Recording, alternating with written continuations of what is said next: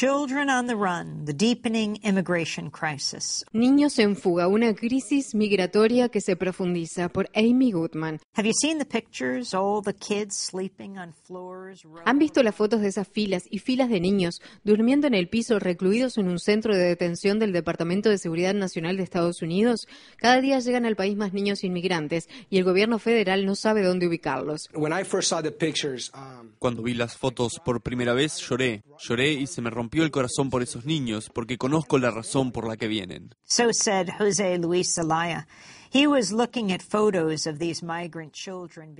Esto me dijo José Luis Zelaya mientras miraba las fotos de los niños inmigrantes que el gobierno de Estados Unidos ubica en depósitos. Zelaya entiende por lo que están pasando. Está a punto de terminar su doctorado en la Universidad A&M de Texas, pero no es un estudiante típico. Su camino fue largo y dificultoso, un notable ejemplo de las luchas y los éxitos de muchos inmigrantes indocumentados en Estados Unidos. Su arduo camino resulta especialmente importante de oír en este momento en que decenas de miles de niños no acompañados provenientes de América Central y México inundan la frontera sur de Estados Unidos, profundizando la crisis del ya deficiente sistema inmigratorio estadounidense.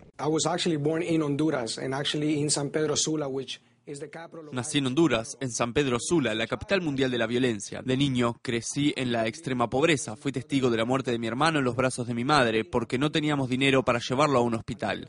Teníamos un padre violento, un hombre alcohólico que golpeaba a mi madre en público, que me golpeaba a mí y me impidió acceder a la educación, que literalmente me separó de mi madre. Mi madre huyó de él con mi hermana menor, pero él me retuvo, me obligó a quedarme para que pudiera proveerle alcohol.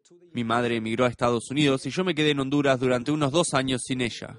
Mi padre me echó de casa y me quedé sin hogar.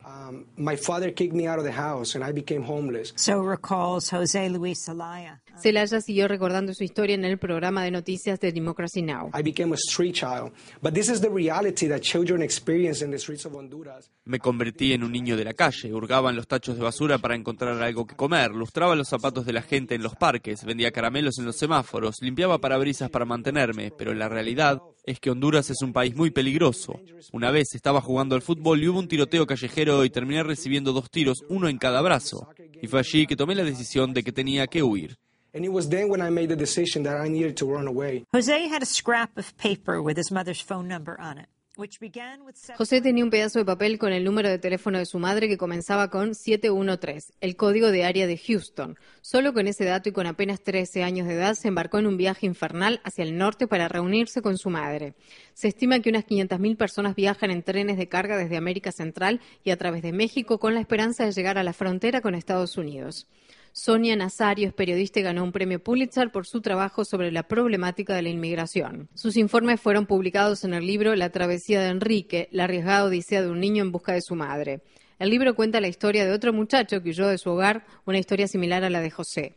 Nazario reconstruye la travesía de este muchacho, Enrique en especial, el arriesgado viaje en los trenes que tanto él como José utilizaron para dirigirse al norte, a los que con frecuencia se conoce como la bestia.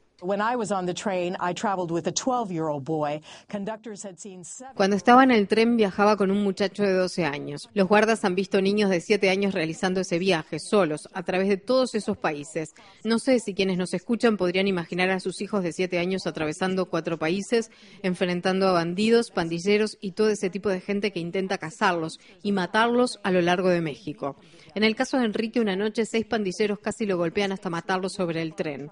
Lo golpearon en la cara con un palo de madera tratando de robarle unas pocas monedas que tenía. Rasgaron su ropa y comenzaron a estrangularlo con ella. Estaba sobre el tren pensando que iba a morir ahí, que su madre nunca sabría lo que le sucedió.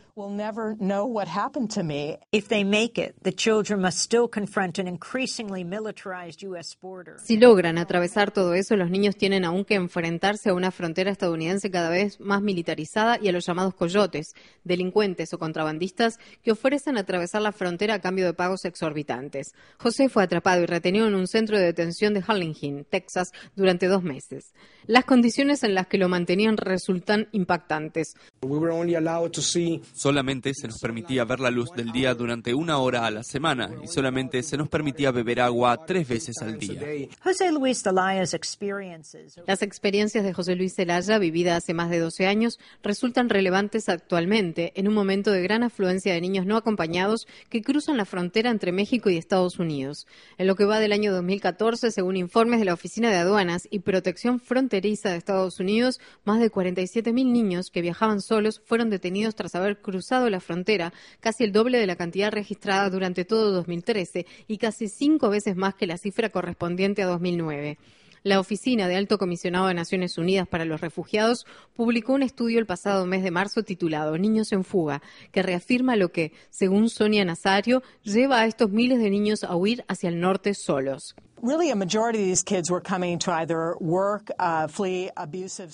La mayoría de estos niños vienen para trabajar y huir de situaciones abusivas en el seno de sus familias en su país de origen. Una amplia mayoría viene también para reunirse en la mayoría de los casos con la madre que huyó dejándolos en su país de origen. Madres solteras por millones que han llegado a Estados Unidos y han dejado a sus hijos con una tía o una abuela diciendo que sería por un año o dos, pero luego la vida aquí se tornó mucho más difícil de lo que creían y esas separaciones se extendieron por 5 o 10 años o incluso más y en el caso del muchacho sobre el que escribí, Enrique, los niños están desesperados por ver a sus madres nuevamente y por eso se lanzan solos a encontrarlos y realizan este viaje tan peligroso.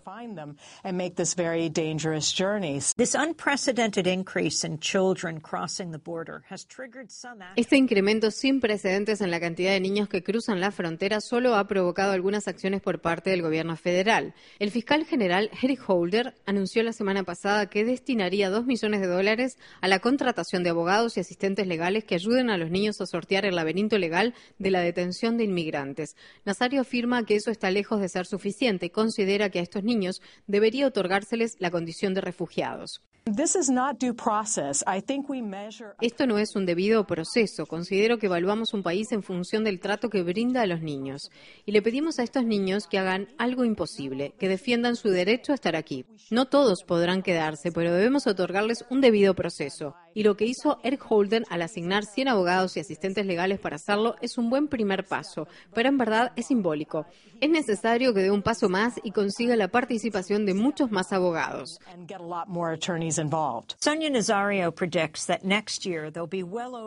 Sonia Nazario prevé que el próximo año ingresarán a Estados Unidos muchos más de 100.000 niños no acompañados que huyen desde sus países hacia el norte para evitar la violencia y la guerra del narcotráfico, las pandillas y la pobreza sistémica exacerbada por los tratados de comercio injustos y por la política relativa a estupefacientes de Estados Unidos. Estos valientes niños están tratando de salvar sus vidas. Nuestra tarea en Estados Unidos es encontrar soluciones para los asuntos vinculados a las políticas que los obligan a huir.